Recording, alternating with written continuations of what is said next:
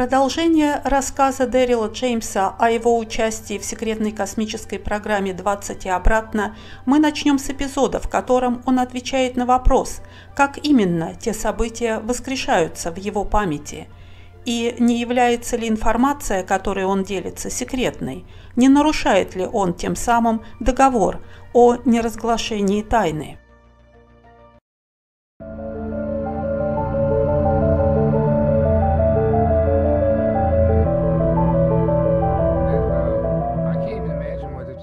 Честно, мне трудно даже представить себе, каково это жить с такими воспоминаниями.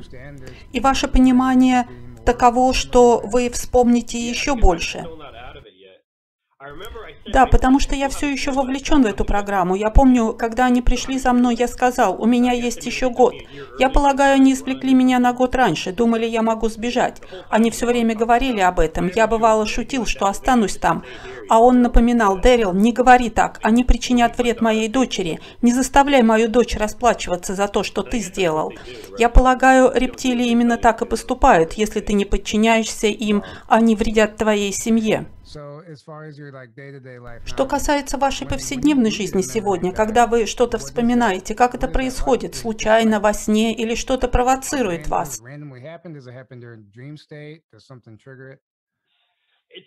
Это почти как видеть сон о чем-то. Утром, например, я варю кофе, и вдруг мысль, о да, вот это случилось. Потом готовлю завтрак, и новая мысль о чем-то. Это чаще случается по утрам, и обычно, когда ты что-то вспоминаешь, это как завершение чего-то. На это может уйти несколько дней, но да, это происходит в реальном времени. Хотя на то, чтобы восстановить полностью память о чем-то, может уйти несколько дней.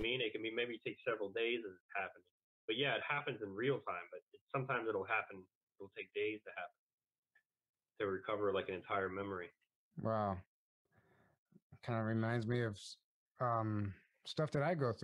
это напоминает мне мой собственный опыт и то, через что я сам прохожу.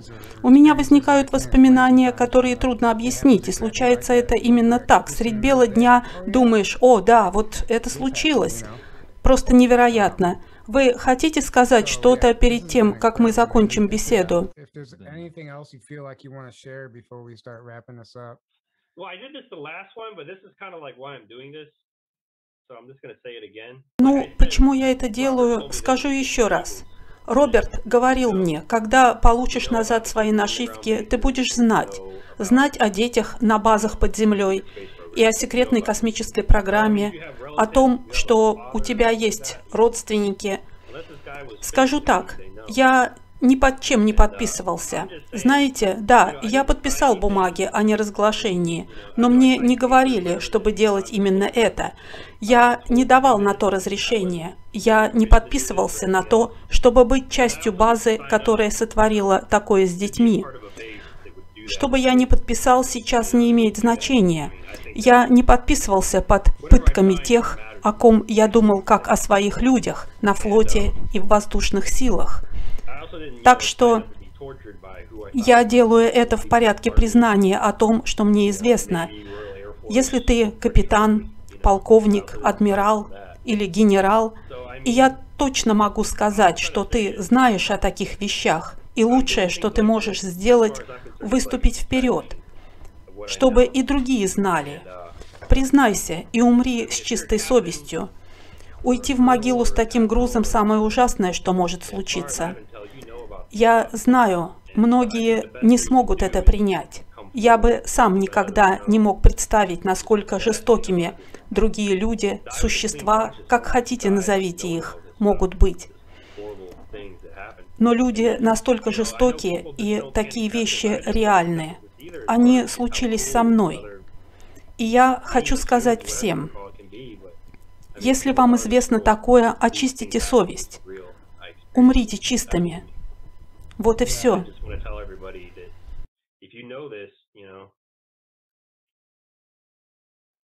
I don't know, you know, just well, it'll, don't it'll, die unclean, you know, die clean. You know, that's all I gotta say. Продолжение первой части.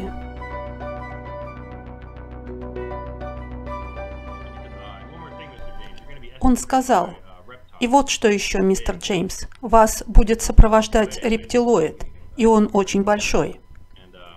И он ушел. Я не знал, что думать. Итак, вот это было. А потом, этим же вечером, а может следующим, мы сидели у одного парня в комнате, слушали музыку или что-то еще, и один из парней, не знаю, какой-то болван, говорил, как он там был на Луне. И хотя он говорил это после моего разговора со Старпомом, мне все еще верилось с трудом. Даже после того, что я видел, я все еще думал, ну, не знаю, это что-то похожее на какую-то хохму.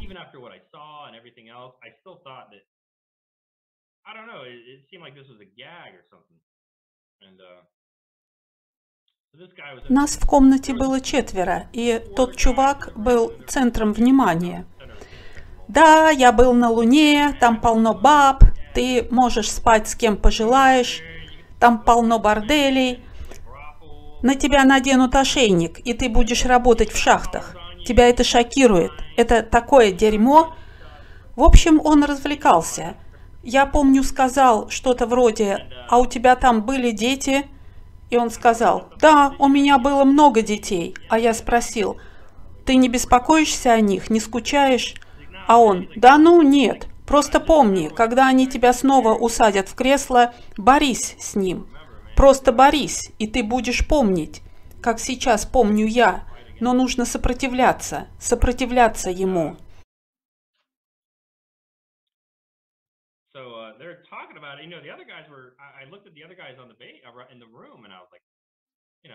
Я посмотрел на других парней, как бы спрашивая, он что, серьезно? И они, ну да, серьезно.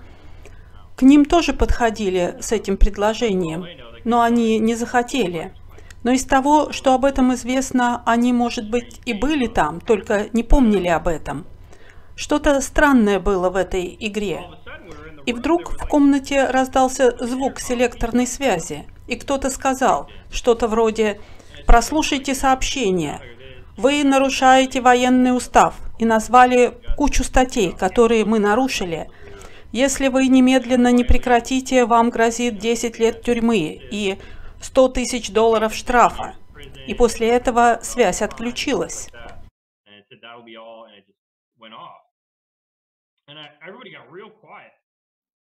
В комнате воцарилась тишина. Я посмотрел вокруг и спросил, тут есть селекторная связь?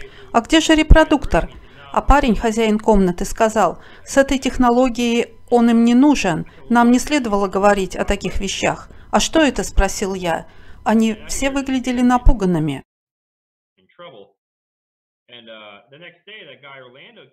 На следующий день этот парень, Орландо, подошел ко мне и рассказал про этот голос, который мы слышали. Он сказал, ты знаешь эти прямоугольные коробки, как спутники около базы на высокой башне, а под ними коробки поменьше. Это было 5G. И это было задолго до сегодняшнего 5G, то есть там уже была эта технология.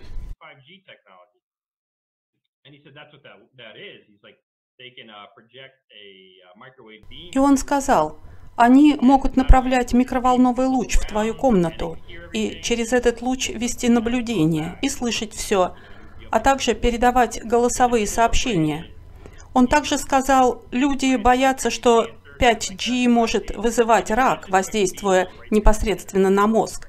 На самом деле это просто система слежения за людьми, без каких-либо жучков или камер в вашем доме.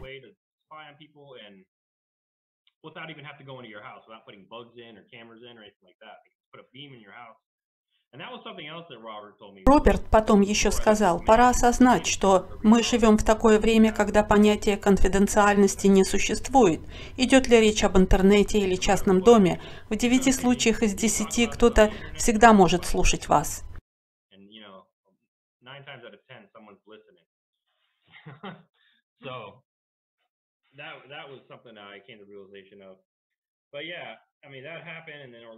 Это было для меня открытием. Да, вот это случилось, и Орландо рассказал об этой штуке, башне в 5G.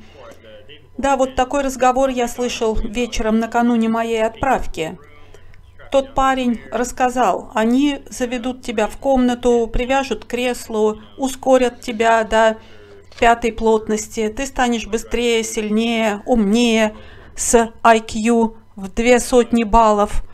И это единственный способ, которым мы можем взаимодействовать с инопланетянами. Необходимо поднять плотность.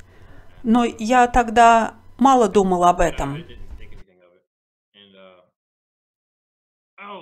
А, да, кое-что я совсем забыл.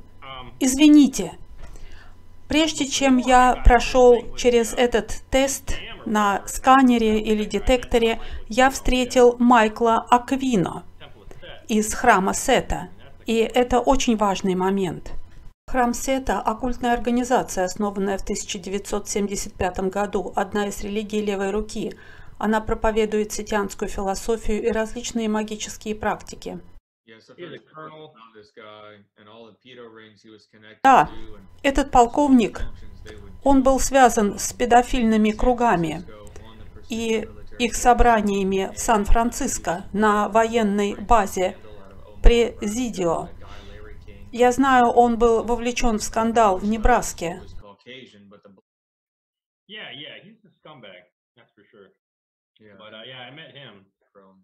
Да, однозначно, подонок. Так вот, я встретил его. Он просматривал бумаги в штабной рубке. Я думаю, он просматривал мой файл и хотел лично увидеть меня. Я вошел. У него был писклявый голос. «Добрый вечер, сэр!» «О, добрый вечер!» Я сразу узнал его. Ребенком я видел его на шоу Опры. У него были нависающие брови, седой, уже очень пожилой человек. Спросил меня, откуда я, как мне нравится Англия, дождливо ли здесь, ну и все такое. Никогда не думал, что встречусь с ним, но, честно, он вызвал у меня чувство содрогания. Я помню его очень странные глаза, черные глаза, в которых не видно зрачков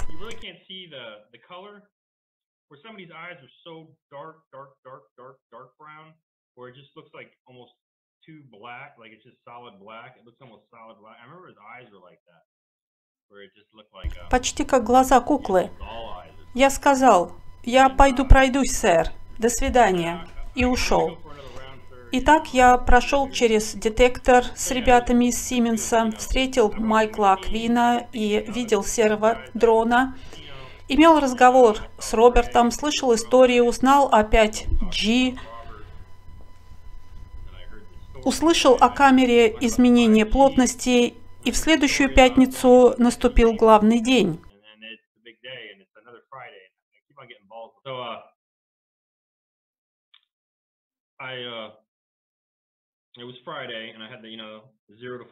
Была пятница, и я нес вахту с 0 часов до 4 утра. Я был в рабочей форме, но знаете, все черное. Черный галстук, ботинки, черная рубашка. Эта экипировка называется Джонни Кэш.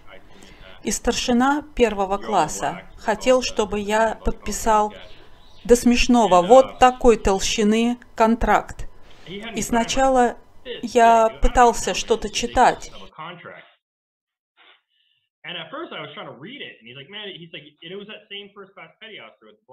Это был все тот же старшина, грузный, со светлыми усами. И еще он сказал, что он тоже участник этой программы. Он говорил, ты знаешь парня, который выигрывает тест по физподготовке, отжимания, приседания, быстрее всех бегает. Так вот, это я. И я в программе 20 и обратно. Мне сейчас, он сказал, 35, что ли. Я сказал, правда? Так вот, этот старшина первого класса хотел, чтобы я все подписал. В конце концов, я начал подписывать, и...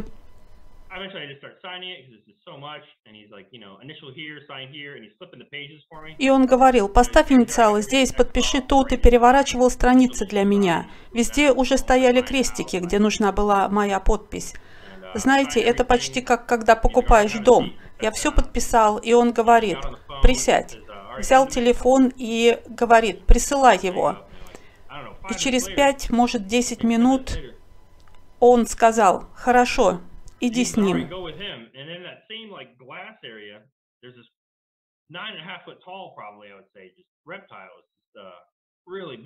В районе стеклянных дверей стоял трехметровый рептилоид, по-настоящему здоровый. У него были выпуклости на голове. Он был коричневого цвета, с плоским лицом mouth kind of went across. И поперечным ртом до ушей. Я видел выступающие мелкие зубы и глаза аллигатора золотистого цвета. На нем был плотно облегающий голубой костюм. Он был огромный. Плечи и бицепсы просто здоровые. И в этой комнате он сутулился. Она была слишком маленькой для него. Я воскликнул «Боже мой!» И встал. Я был готов убежать. Я ничего подобного раньше не видел. Старшина первого класса сказал «Иди с ним». Я спросил «Он не съест меня?» Это была моя первая реакция. Тот ответил, он намного сильнее и быстрее тебя. Если бы он хотел тебя съесть, он бы уже это сделал. И когда старшина говорил это, рептилоид глубоко вдохнул и выдохнул, как будто вздохнул. Я подумал, боже, неужели он может читать мои мысли? Да, может, был ответ. И я помню, в уме я как бы сказал, извини, я не хотел обидеть тебя.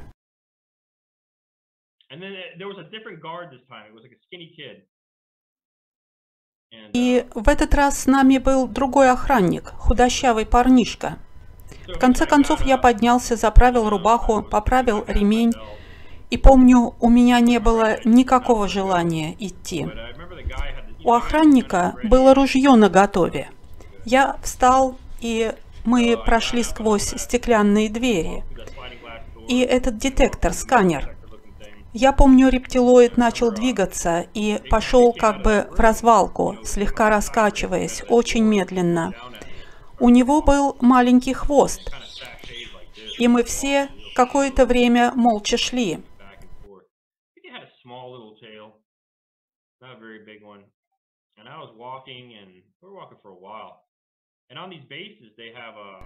На этих базах есть белая, голубая и красная зоны, цветные схемы на полу. Белый значит секретная зона, голубая сверхсекретная, а красная, не знаю даже, сверх сверхсекретная. Красные полосы были повсюду, голубых было меньше, а белый только в главном коридоре. И еще были только красные проходы, и в них было темно. И не знаю, может, в них были датчики движения, но мы сразу же повернули налево. И там была только красная зона, темный коридор, без света. Я полагаю, рептилоид мог хорошо видеть в темноте.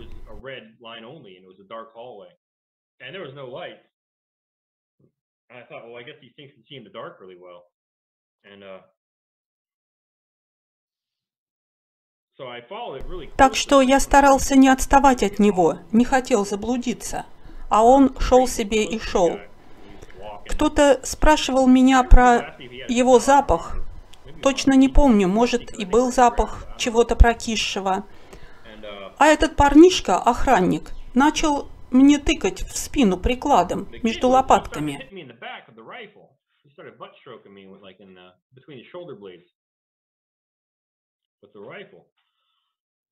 And I thought maybe, well,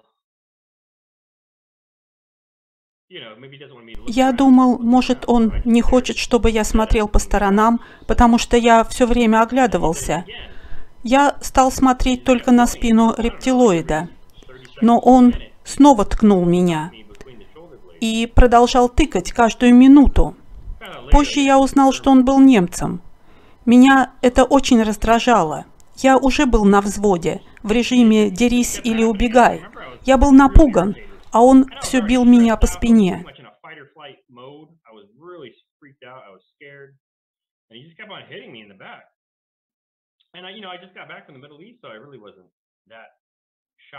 Я только что вернулся из Ирака и знал, как обращаться с оружием. Я сказал ему что-то вроде Я не оглядываюсь и не собираюсь убегать. Перестань тыкать меня. Я сказал это, не оборачиваясь, и секунд через десять он ударил меня еще сильнее. Я помню, подумал, сделаешь еще раз, я тебе врежу. И он снова ударил.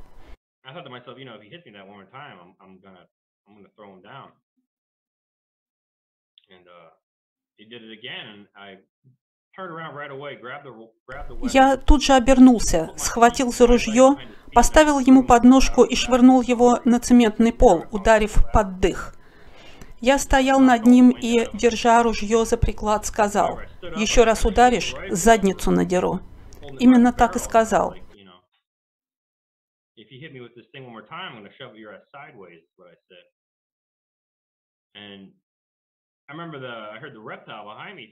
Помню, услышал, как рептилоид позади меня сказал, «Оставь его». Это был очень низкий звук, ниже любого, который способен произвести человек. Он стоял, покачиваясь взад и вперед, переводя взгляд с меня на ружье. Я отдал ружье охраннику, и он схватил его и побежал. Я развернулся, и рептилоид был прямо передо мной. Я поднял голову и мог видеть его глаза, и как каждый мускул на его теле начал двигаться. Я помню, первое, что пришло мне в голову сказать, так это «Извиняюсь за то, что я сказал о тебе в начале. Ты намного цивилизованнее, чем этот охранник». У этих рептилий нет мускулов на лице. У гибридов есть, но у чистокровных нет. Единственным признаком того, что эти рептилии злятся, является то, что их глаза становятся маленькими и светятся. Его глаза сверкали, но потом они пришли в норму, и он просто повернулся и вновь, начав двигаться, сказал «Следуй за мной». Мы постепенно продвигались вперед, и там были велосипеды, электромобили для гольфа и горные велосипеды, прислоненные к стене. Полагаю, ты мог сесть на велосипед и поехать в дальний конец базы. И еще там было что-то вроде подиума и ступеньки на стене, ведущие к герметичным дверям. Рептилоид поднялся по ступенькам, и я последовал за ним. Я увидел кресло, большое кресло. Оно, оказывается, предназначалось и для рептилий тоже. Позже Роберт говорил мне об этом. Рептилии, они четвертой плотности. Если они хотят попасть в пятую, они тоже должны проходить через эту камеру изменений плотности.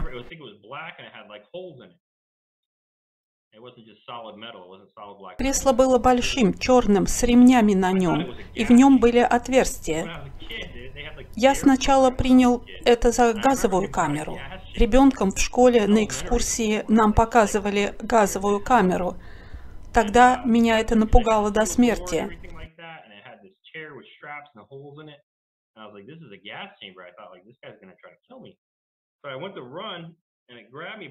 Я, может, думал, что он хочет убить меня, развернулся бежать, а он схватил меня за шиворот и швырнул в кресло. Я на мгновение вырубился, а когда пришел в себя, он пристегивал мою правую руку. Помню, я схватил его за большой палец.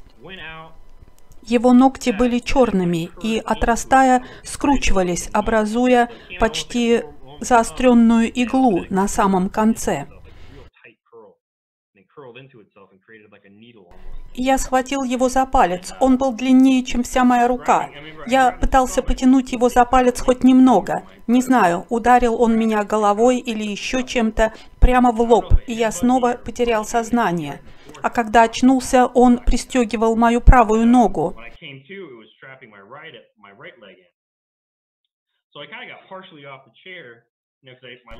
Я частично свисал с кресла. Моя левая сторона была свободна. Одна нога на полу, другая пристегнута.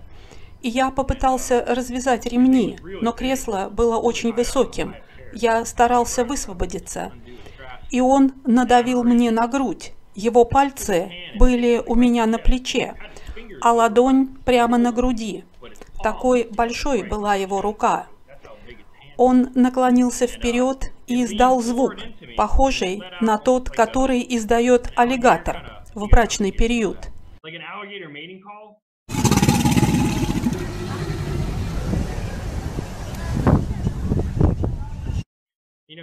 Такой звук очень низкой частоты, который почти не слышно, но его можно чувствовать внутри тела.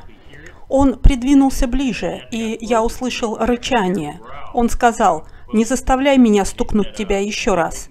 И говоря это, он был так близко ко мне, прямо перед моим лицом. Я думал, он укусит меня, и большим пальцем ткнул его прямо в глаз. Он отпрянул, и я видел, как слеза выступила из глаза. Надо же, я сделал ему больно. Хорошо, подумал я. Я плохо соображал. Все, что я хотел, это выбраться из кресла. Он придавил меня рукой, и я чувствовал сильное давление в области сердца и снова потерял сознание.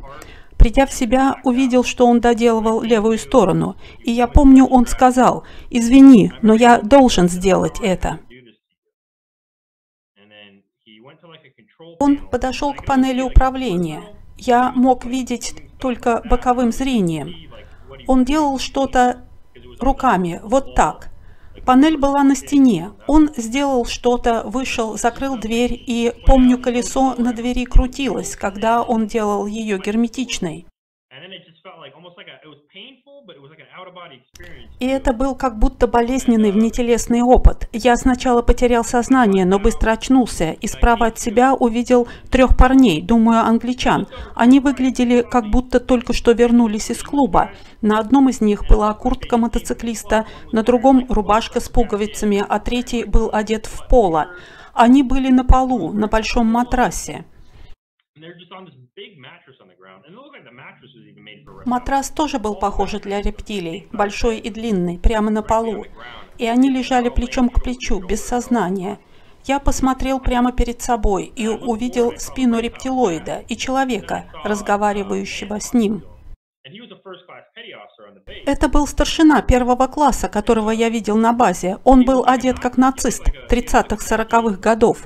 Блондин с короткой стрижкой в черном двубортном пальто с поясом в до блеска начищенных ботинках. Он был без головного убора. Помню, я сполз с кресла и больно ударился об одну из подножек. Не знаю, почему я сказал это, но я спросил, можно я посплю теперь? Было состояние странной амнезии. Я чувствовал невероятную усталость. Weird amnesia. You have a temporary amnesia. You're, it's bizarre. I felt him like my hands and knees, and I was exhausted. И помню, видел немецкие ботинки в то время, как смотрел вниз. Он сказал, мне бы следовало казнить тебя за то, что ты сделал с моим человеком.